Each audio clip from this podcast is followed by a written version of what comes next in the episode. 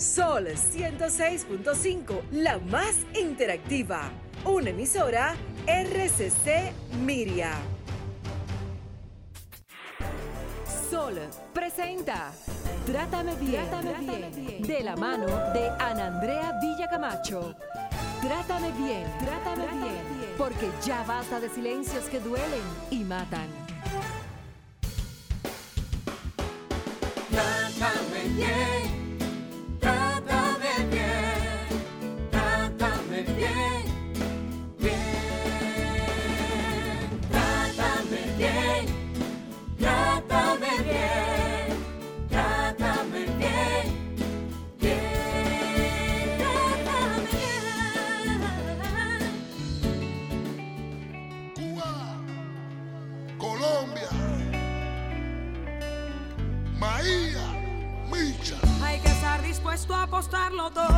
porque en la vida todo se vale.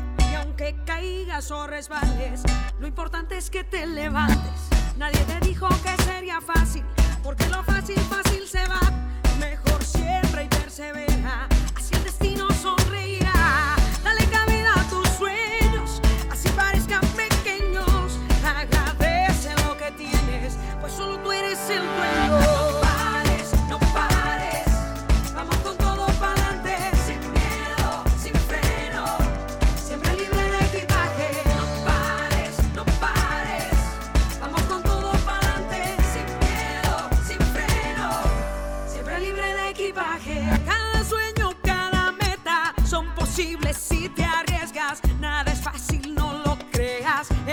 Esfuerzo sí se premia. De lo bueno no dan tanto, el camino hay que sudarlo. Lo que como palma sube, oye como coco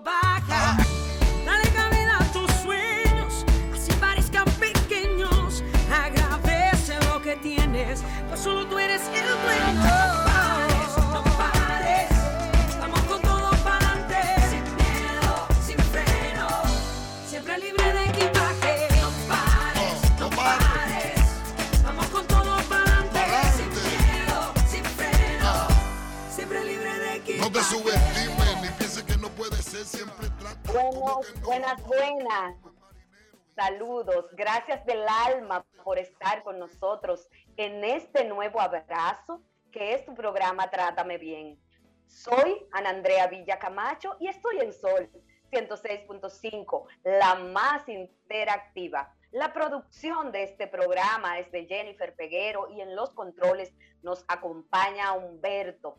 Jennifer Peguero, felices, ¿verdad?, de nosotros poder abrazarnos de nuevo con nuestra comunidad de hombres y mujeres de mi gremio, que cada sábado a las 12 en punto están en esta emisora, no sin antes decirle que estamos llegando a ustedes de manera remota desde nuestras casas, gracias a la tecnología del grupo RCC Media. Pero llegar de manera remota no es fortuita, señores. Hubo un pequeñito, ¿verdad, Jennifer? Un pequeñito inconveniente de salud con una pierna un poco fracturada que ya va pasando, porque todo en la vida pasa. La gente me dice, ay, pero cuando tú no andas presa, te andas buscando. ¿Quién le ha dicho a usted? Eso es la vida. Caerse, levantarse. Entonces, a mí me pasa que cuando Miren, yo ando muy deprisa, o sea, muy en automática, eléctrica. Acelerar. Acelerar. Llevándome el mundo por delante y creyendo que yo lo puedo hacer todo. Entonces viene la vida ¡pa! y me sienta.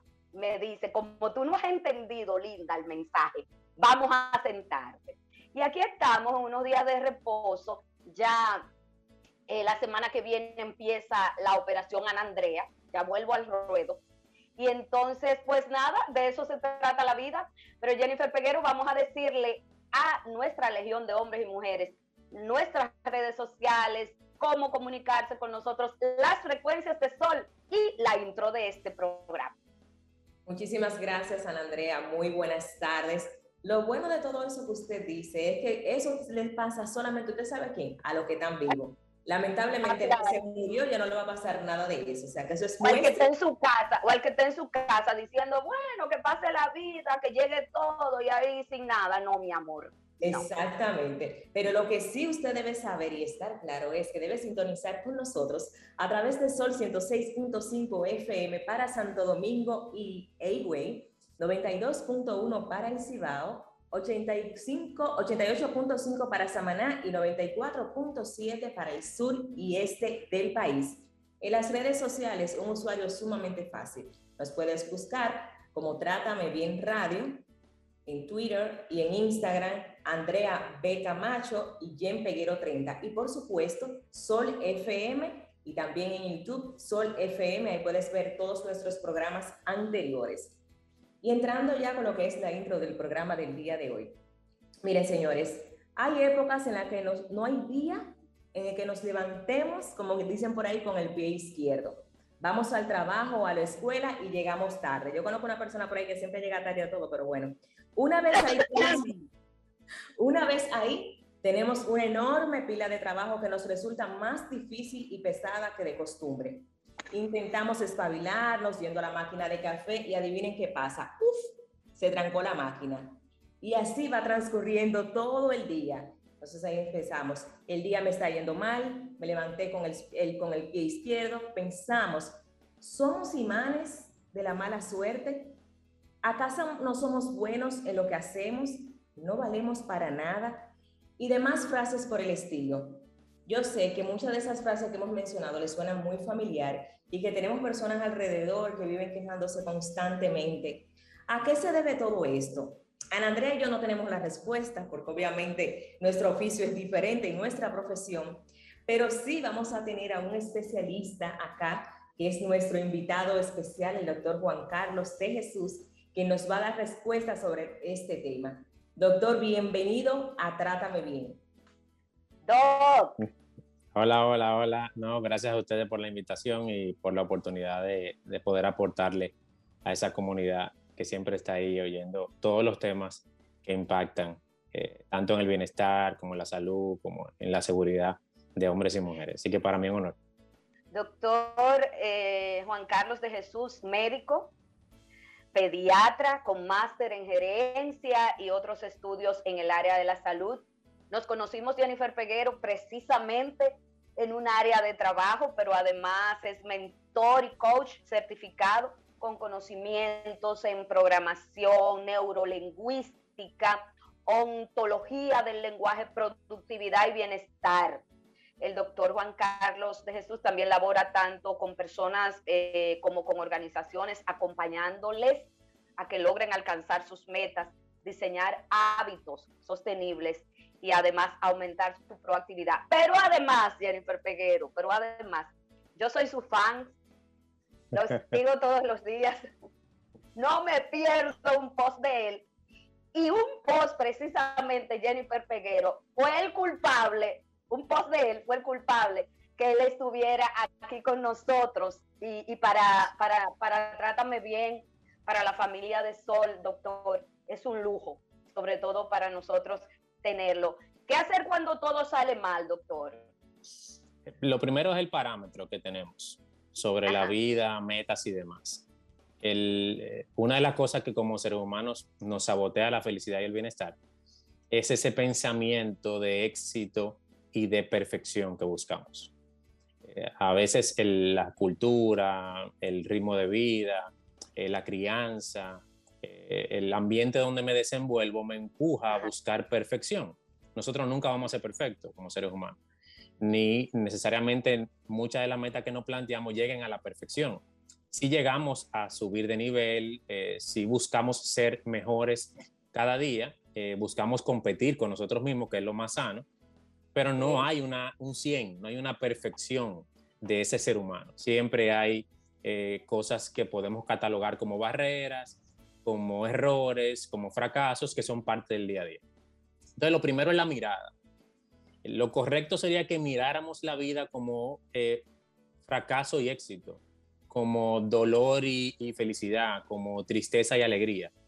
E, ese entendimiento de que ambas cosas son parte del día a día es lo que deberíamos cambiar para no tener esa mirada de que si fracasé o algo me salió mal, es algo en mí que está mal o algo debe ser diferente. Y yo digo esto porque eh, el tema de el positivismo ha llegado a tanto que se ha vuelto hasta tóxico, en el sentido de que estamos empujando al individuo, sobre todo en estos momentos donde la sociedad lleva un ritmo muy acelerado conforme o en comparación con ritmos anteriores, y la información, el estilo de vida y demás, y nos estamos demandando de, a tal magnitud que todo el mundo está infeliz. Eh, todo el mundo entiende que no ha alcanzado su etapa óptima, que, que no es productivo, todo el mundo dice que es procrastinador, todo el mundo dice que posterga. Eh, entonces, esa, ese vacío está creando en nosotros esa, esa insatisfacción diaria. Entonces, ¿Por qué digo todo esto? Porque cuando hablamos de que, qué hace cuando fallar, lo primero que tenemos que entender que es fallar para no empezar con la culpa. Me, me, me interesa, sí, porque eh, eh, llevamos mucha culpa a cuesta y, y eso, y eso nos carga. Y por eso muchas veces, yo no sé, usted sabe de eso, yo no. Yo siento que a veces la culpa es tan pesada que por eso nos saboteamos. ¿Qué tiene que ver eso? Acláreme, yo lega en estos temas. Claro, de por sí en neurociencia y en salud mental se ha demostrado que nosotros nos enfocamos más en lo negativo que en lo positivo siempre. Pero no es eh, por, por algo malo del individuo, es que nuestro cerebro fue diseñado para la supervivencia.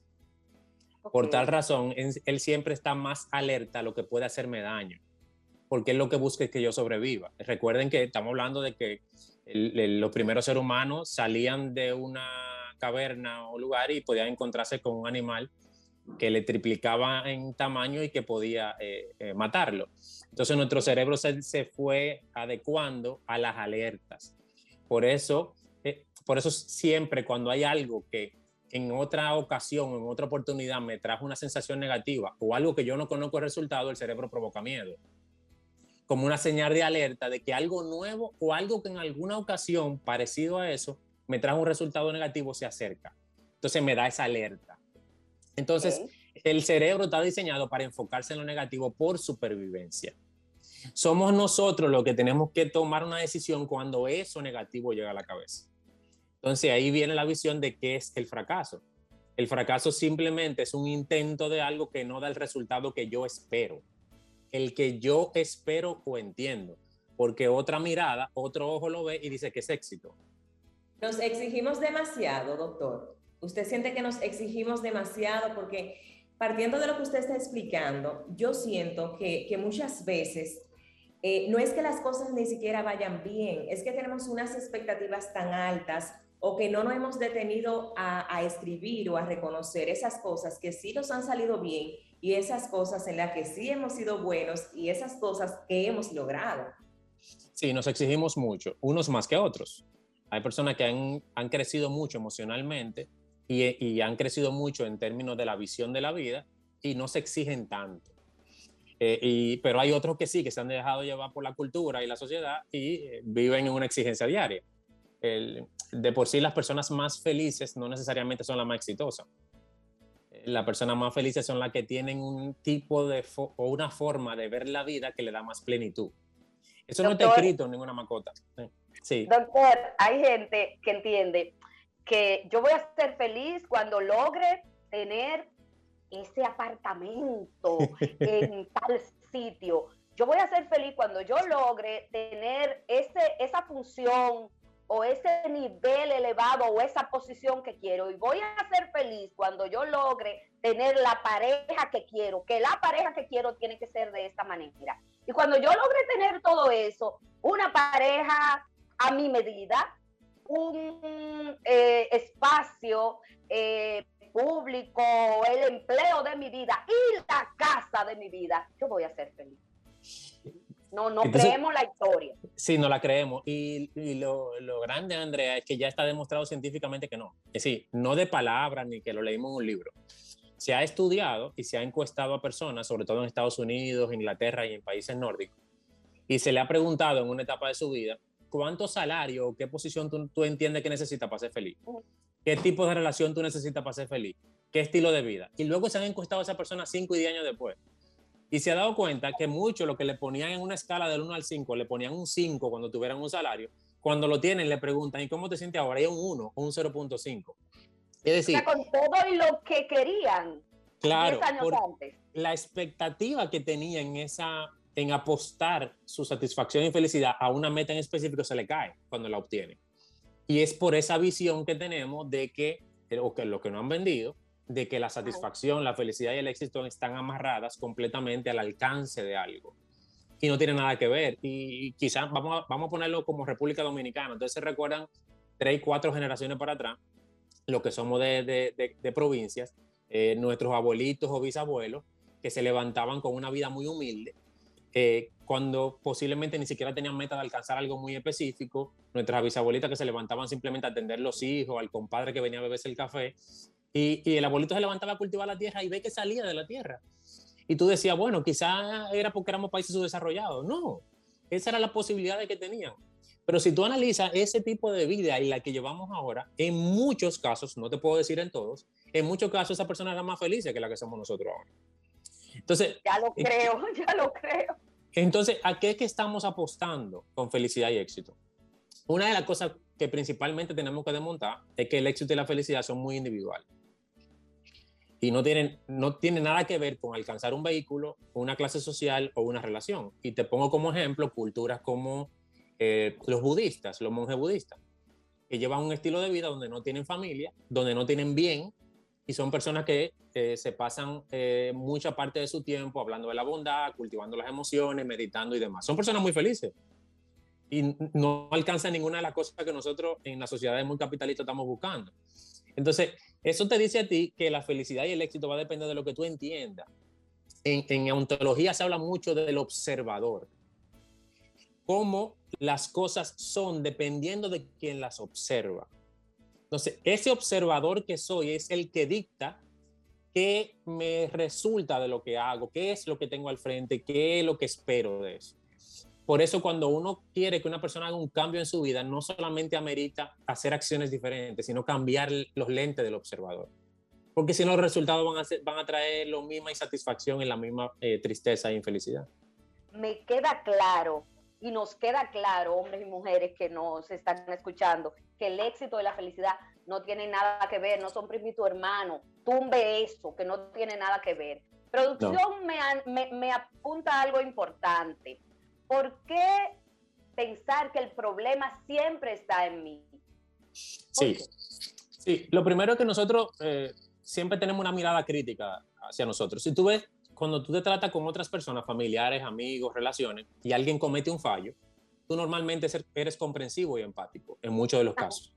Tiene que ser por algo muy repetitivo o algo muy negativo en el que tú te sientes con una barrera, pero al inicio, cuando son relaciones muy afables, tú siempre le buscas el lado comprensivo y empático de que, ah, bueno, sí, yo te entiendo, te perdono.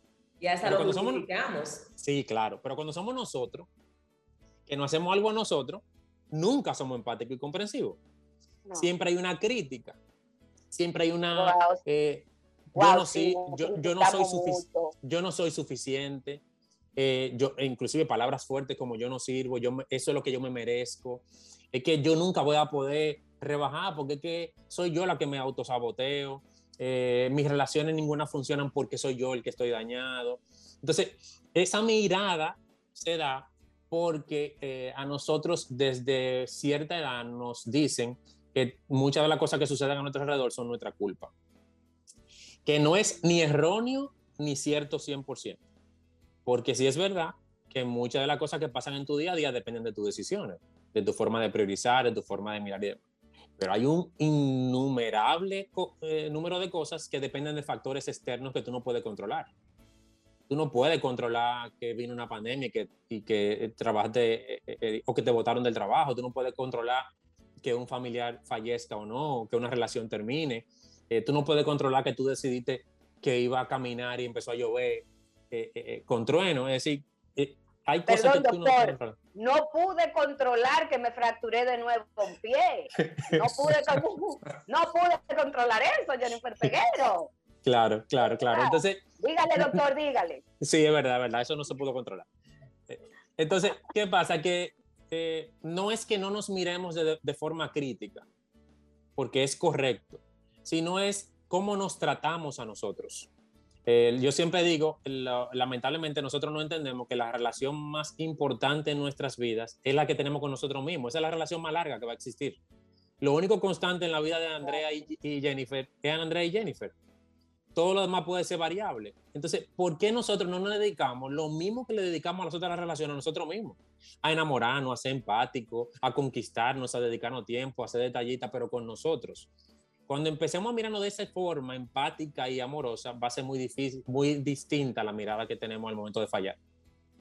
Señores, nos Jennifer, usted tenía. como quiero ir con una reflexión a la pausa, partiendo de esto último que acaba de decir el doctor, porque él no va dando pie para lo siguiente. y es que, señores, nosotros nos desgastamos tanto tratando de salvar a otros, mientras nosotros nos vamos muriendo lentamente. Nos vamos a una pausa y continuamos con más de Trátame Bien.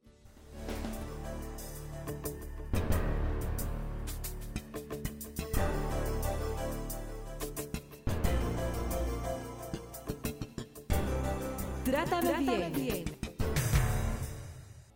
Doctor proactivo, doctor, em, qué gusto, qué lujo yo le decía fuera del aire, no quepo hoy. Gracias a Dios que estoy en cabina. Eh, doctor, eh, el, el, disco que sonaba de Laura Pausini, El valor de seguir adelante, y me encanta, porque el estribillo dice, vas a salir a la calle y comenzar desde cero y darte cuenta que nada ni nadie puede robarte el futuro. Ante cualquier imprevisto, nosotros satanizamos la vida de una vez. me pasó esto, ya, mi mundo acabó. Perdí este empleo, ya. Mm, ¿Para dónde voy? Ya todo acabó. ¿Por qué nos satanizamos? Porque colocamos en el centro algo muy distinto a nosotros. El, el, lo único que debe estar en el centro de nuestras vidas somos nosotros. Todo lo demás son prioridades, pero están fuera, porque son variables, no son constantes. Por tal razón, no deben ser parte de la zapata, porque si son parte de la zapata y eso sale, se cae el edificio. Y estamos hablando de relaciones, nuestros hijos, el trabajo, el dinero, la diversión, hasta la salud. Nada de eso está en el centro. Lo que está en el centro es el ser humano, el ser. Entonces, todo lo demás son cosas que yo decido colocar en ciertas prioridades porque yo entiendo que al alcanzarlas, al dedicarles tiempo y al valorarlas, yo voy a ser más pleno, satisfecho y feliz. Eso está bien, pero no pueden estar en el centro. Le pasa a mucha gente que coloca a los hijos en el centro, los hijos se van y entonces mira hacia atrás y dice, ay, pero yo desperdicié mi vida. Hay muchas cosas que no hice.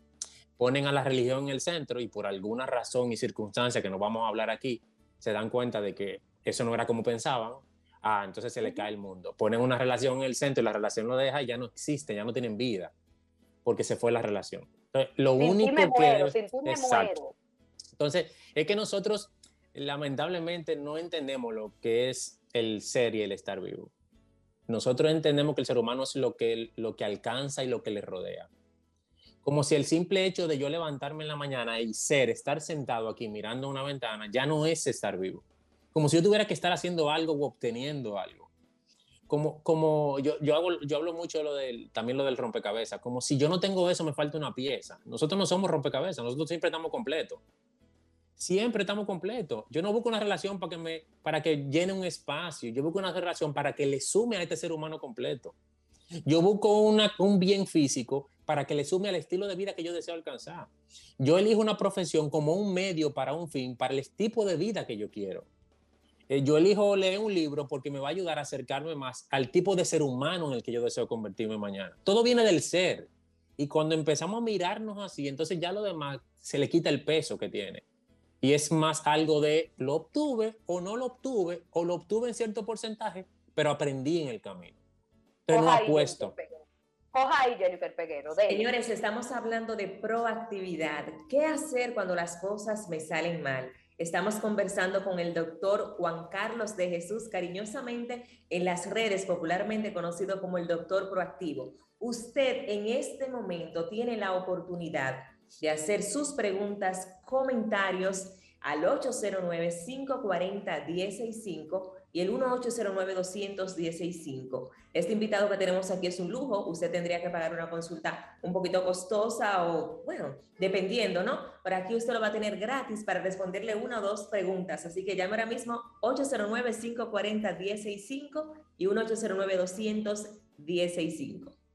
Jennifer eh, Doris Mariñez nos reporta sintonía desde Estados Unidos. Eso es como dice Hochi, internacional. Doctor, el pesimismo heredado eh, no sabe reconocer eh, cuando las cosas no, no, salen bien. ¿Es heredado? ¿Lo aprendemos? ¿Cómo es eso? Porque realmente siempre hemos escuchado y, y hablando usted ahorita, no, que yo necesito un hombre que me complete mi media mitad, mi media naranja, mi complemento. Diga pues. Sí, la, ahí hay un gran peso en la cultura y la crianza.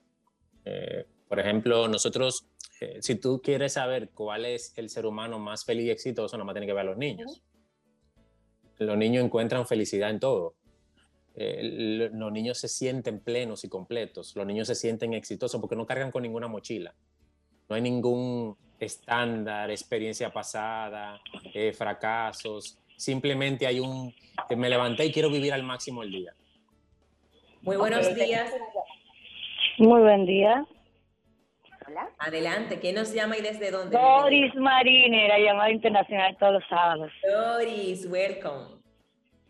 Quiero preguntar al doctor por qué muchas veces culpamos a los demás por las cosas malas que nos pasan y siempre creemos que nuestra felicidad depende de, toda la familia o de un esposo o de un trabajo. Gracias. Escucha por la radio. Eh, gracias, Dori, y un placer. nosotros siempre entendemos que el otro tiene que darnos algo, algo específico. Por ejemplo, cuando tú tienes una relación de amistad o una pareja, tú dices, lo que pasa es que tú deberías hacer esto tú debes darme esto. Y es una mirada completamente errónea de las relaciones. Cuando tú tienes una relación, tú, que de por sí es un par, una pareja, son dos gente, no una, no se convierten en una, siguen siendo dos personas con, con personalidades, caminos y todo eh, distinto. No una. Eh, no una, dos, exacto. Eh, ese ser humano tiene el derecho de decidir lo que él entienda que debe o no hacer que si que tu mirada de eso es que es malo o bueno, es tu mirada. La de él puede ser completamente distinto. Entonces, nosotros no, podemos demandar, nosotros podemos expresar lo que según tu concepto yo deseo de eso, de esa relación, de esa amistad, de esas. Lo que tú haces después es valorar lo que recibes. Entonces tú dices, mira, esto que estoy recibiendo me suma o me resta.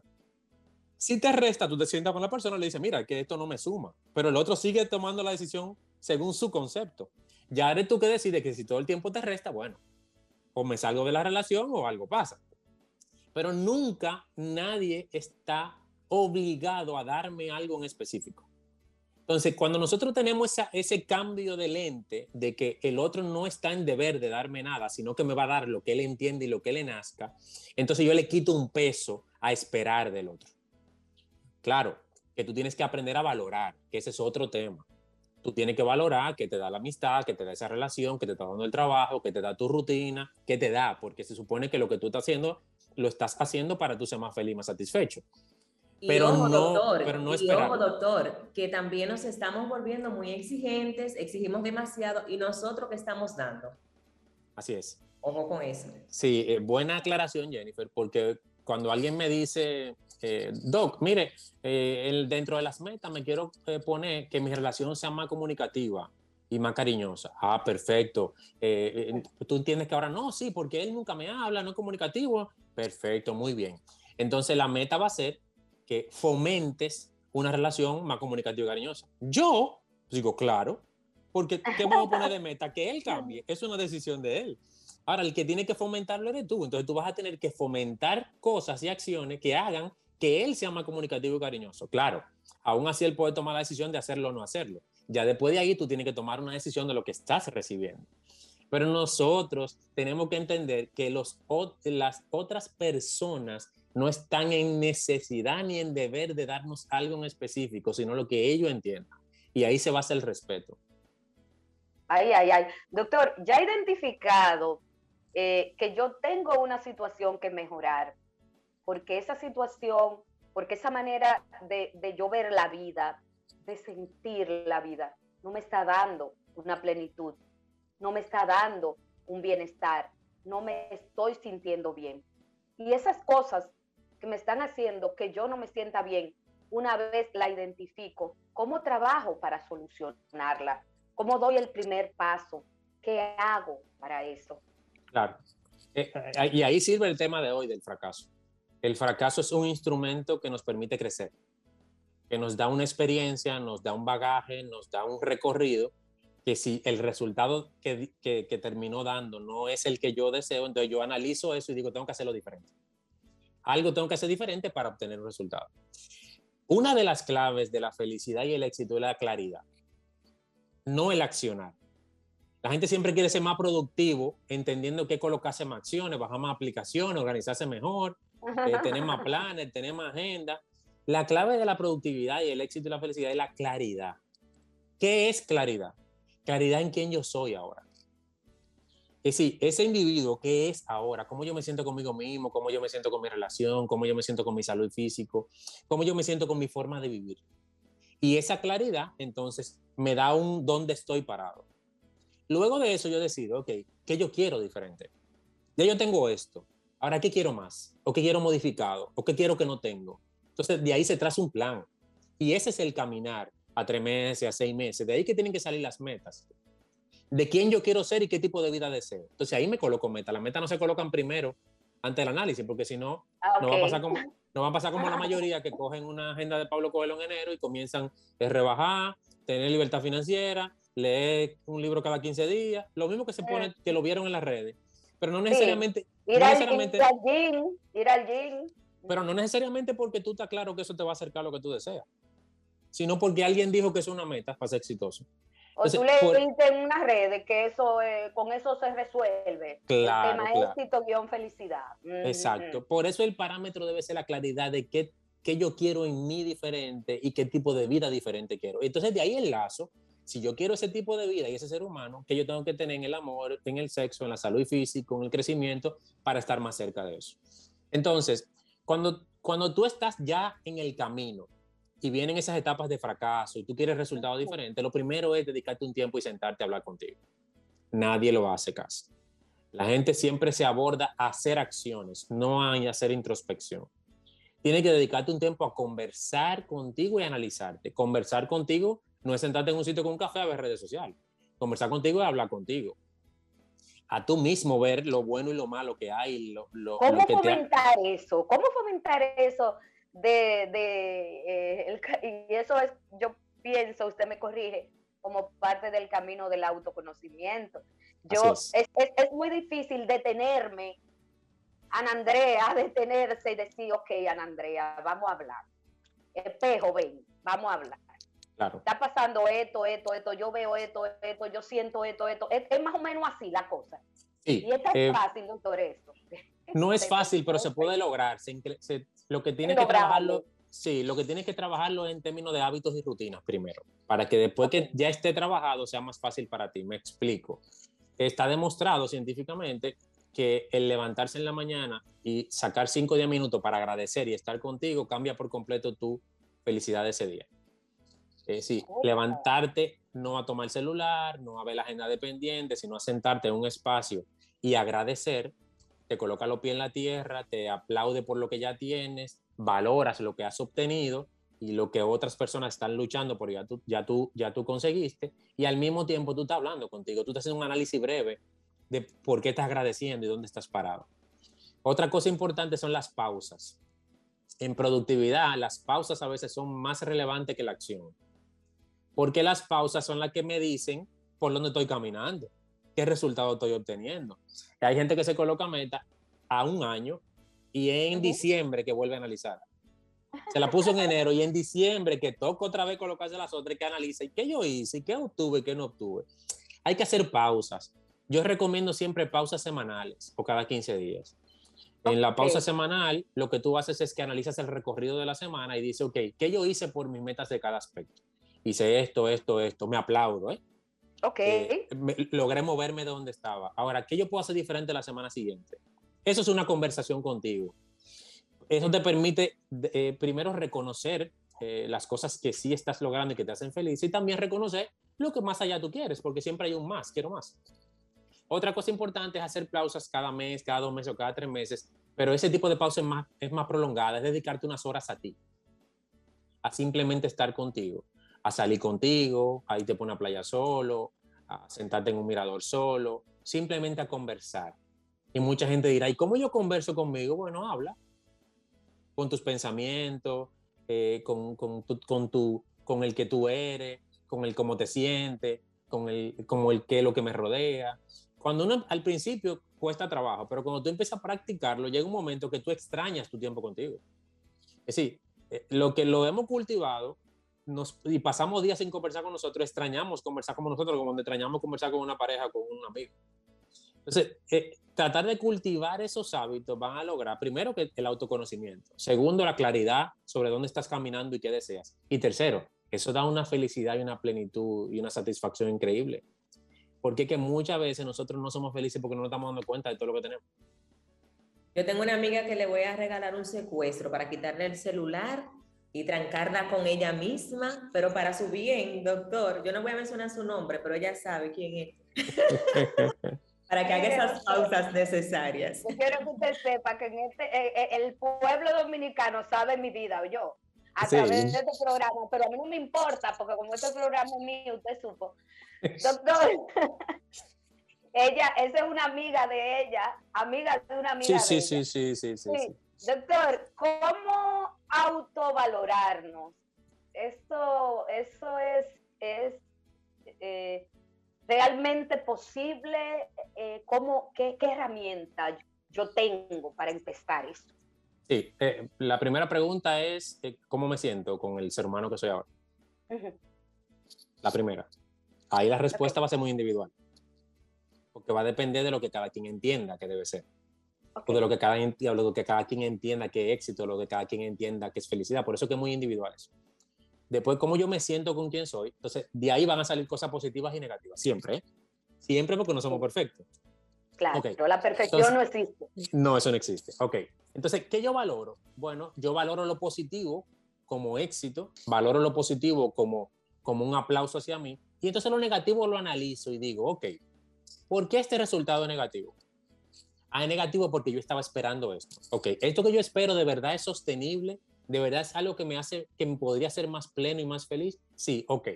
Si es de verdad que yo quiero alcanzar eso y no lo he obtenido, entonces de ahí sale una meta de cómo hacerlo. Ok, si lo que yo quiero alcanzar no es algo solamente accionable, sino algo que, está, que no se está logrando por algo en mí, en mi forma de pensar, de ser y de actuar, entonces yo tengo que cambiar al observador, al lente.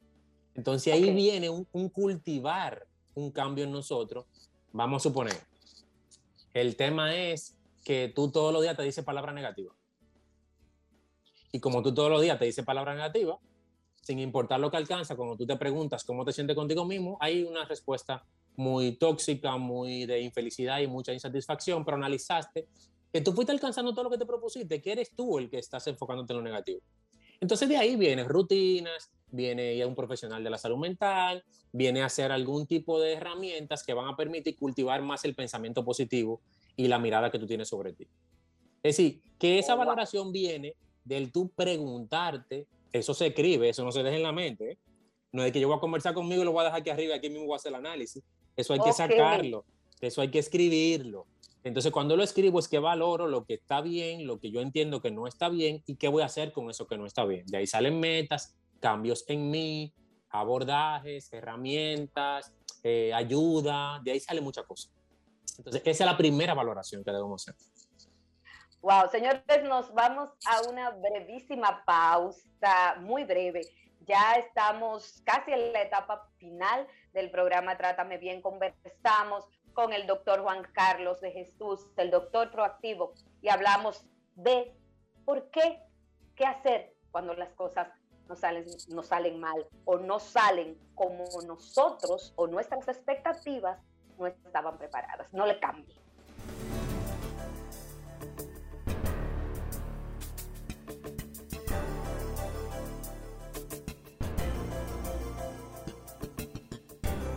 Trátame, Trátame bien. Señores, ese, ese disco, ese disco de Toño Rosario, a mí me encanta. Siempre la producción me lo corta, Mi expectativa, mi expectativa de hoy era escuchar el estribillo de Toño, pero se me fue la expectativa. Humberto, ponle su resistiré, ponle su resistiré, para que sea feliz. Siempre resistiré para seguir jamás me venceré, y aunque los sueños se me rompan en pedazos, resistiré, yo resistiré, resistiré. Estoy paga ya. Doctor, eh, y hablábamos eh, fuera del aire eh, del tema de las famosas expectativas. Hay esas expectativas, doctor, dígame rápido, por favor. Las expectativas que nos hacemos con todo. Sí, yo te decía que, que, nosotros como seres humanos siempre vamos a ser influenciables. Por tal razón hay que tener mucha delicadeza de que yo dejo que me influencie. Eso significa que yo dejo entrar en mí través de lo que veo, lo que escucho, las personas que me rodean. Entonces, si tú, te, si tú tienes claridad de lo que quieres y te trazas metas, tú tienes que alinear los ambientes a esas metas. Si tú no alineas lo que está, lo que tú recibes, lo que, lo que te puede influenciar a lo que tú deseas alcanzar, va a haber un saboteo y va a generar unas expectativas que no son sostenibles ni reales para ti. Y pasa mucho ahora, ¿por qué? Porque antes nosotros quizá la única influencia que recibíamos era de papá, mamá, amigo y colegio y profesor. Ahora tenemos un millón, dos billones de personas a través de redes sociales, con diferentes culturas, con diferentes cosas, y hasta, y hasta de cosas irreales que, nos, que se están mostrando ahí, que no es lo, lo, verdad, la verdad. Entonces esto te genera unas expectativas que no son sostenibles contigo, entonces siempre va a haber esa insatisfacción y culpabilidad. Entonces, cuando tú haces ese primer paso... ¿Cómo manejar esto? Cuando tú haces ese primer paso de introspección, que lograste sacar con claridad qué querías, que, cuál era el norte y las metas que ibas a trabajar, trata de mirar qué te rodea y qué recibes y alinea eso, me explico. Te voy a poner un ejemplo muy jocoso que siempre pongo. Tú quieres disminuir peso y bajar grasa corporal. Ok, muy bien, está muy claro, perfecto. Bien, pero entra al Instagram y lo primero que te salen son las cinco comidas de fast food que tú sigues. Y pa, pa, pa, pa, pa, pa. Y lo primero que tú ves son, en los primeros minutos, tú ves tres imágenes de comida rápida. Ajá. Entonces tú te estás saboteando, porque tú le estás diciendo a tu cerebro que absorbe y entiende que lo que tú le repites es prioritario, que es una prioridad para ti. Cuando tú llegas, tú no vas a pedir la ensalada. Tú vas a pedir esa que tuviste en la foto. Igual pasa con lo que escuchamos. Igual pasa con las personas que tenemos cerca. Yo siempre hablo de el círculo íntimo y los demás. ¿Cómo es eso, doctor? El círculo íntimo y los demás. Que tengo papel y lápiz aquí. Perfecto. El círculo íntimo son las personas que tú, de manera intencionada, decides dejar cerca de ti porque van a favor de lo que tú deseas alcanzar, de tus metas y tu estilo de vida. Y esa persona le pueden aportar a eso. Como es un círculo íntimo, a ellos tú le cuentas cuáles son tus metas, le pide opinión, deja que te critiquen, porque son los que te van a llevar hacia allá. Fuera de ese círculo están las personas que están en tu vida por muchas circunstancias, familiares, compañeros de trabajo, demás, pero que tú estás claro que no están alineados a tu norte y a tus metas. Entonces tú lo tienes en tu vida porque compartes, le sumas, pero no están en el círculo íntimo. No son los que conocen toda tu meta ni a lo que tú le pides opinión. Porque entonces te van a restar porque tú estás claro que no van por ese norte. Entonces, así como tú alineas lo que tú ves en las redes sociales, lo que tú escuchas, lo que tú lees, así mismo debes alinear las personas que están en el círculo íntimo para que vayan a favor de tus metas. Eso no significa sacar personas de tu vida. Es decidir cuáles son las que van para el círculo íntimo y cuáles son las que no van para el círculo íntimo. O sea, eh, a veces eh, identificar, identificar ese círculo íntimo en los demás, te lo digo por experiencia propia, eh, resulta a veces un largo camino, porque em, a veces somos muy confiados o a veces no tenemos reservas o no sabemos identificar quiénes son esas personas que le duelen lo, lo de nosotros, que tienen empatía con nosotros. A veces no sabemos identificar cuáles son las leales a nosotros que deben de estar en ese círculo íntimo. Entonces sería muy importante cuando nosotros hablemos con nosotros mismos en el ejercicio que usted nos ha enseñado hoy, identificar ¿Cuáles son esas personas que se alegran con mis alegrías? ¿Cuáles son esas personas que solo me critican? ¿Cuáles son esas personas que le duele lo que a mí me duele? ¿O cuáles son esas personas que me ayudan a ser mejor? Entonces, si ninguna de las anteriores cumple, entonces usted no lo puede tener en su círculo íntimo. Usted debe de ponerlo, colocarlo en el, en, el, en el rango de los demás, que son las personas con las que usted comparte, pero que no son íntimos. No, y tú puedes aportarle. y tú puedes aportarle y tener actos de bondad con ellos y pasar tiempo con ellos y divertirte con ellos y sumarle, pero no necesariamente dejarlo en tu círculo íntimo. Porque la influencia es muy grande. A veces identificar eso, doctor, cuesta toda una vida. A veces identificar eso, señores, cuesta muchos tropezones, pero lo importante es aprender a verlo. Doctor, finalmente, ¿cómo me centro en mí? ¿Cómo me centro? Eh, ¿Cómo entiendo que centrarme eh, en lo que depende de mí es importante para crecer? La clave y la llave para eso, la herramienta son tus metas y tus hábitos. Eh, porque el cerebro siempre va a estar mirando todo. Tú no le puedes decir, enfócate nada más, mírame en mí, no te enfoques en eso que está haciendo otra persona, es imposible. Entonces, la clave está en las metas y hábitos y en buscar herramientas que te recuerden cuáles son tus prioridades. Ya sea diario o semanal, todos debemos estar en contacto con nuestras metas y prioridades ya sea que tú lo hagas de manera escrita, el que es muy de escribir, ya que sea que tú lo hagas de manera visual, el que es visual, o de manera digital, porque los aparatos digitales son muy buenas herramientas de productividad, si tú lo sabes utilizar, algo tiene que decirle a tu cerebro cuáles son las cosas que tú dijiste que tú deseabas y que son prioridades en tu vida. Tú no lo puedes dejar a cuando yo me acuerde. Algo tiene que refrescárselo al cerebro. Y eso puede ser un diario, un journal, un mapa de sueño, una aplicación algo, claro, después que tú hiciste el ejercicio de claridad y decidiste cuál era tu norte. Algo tiene que, recordar. Claro, claro.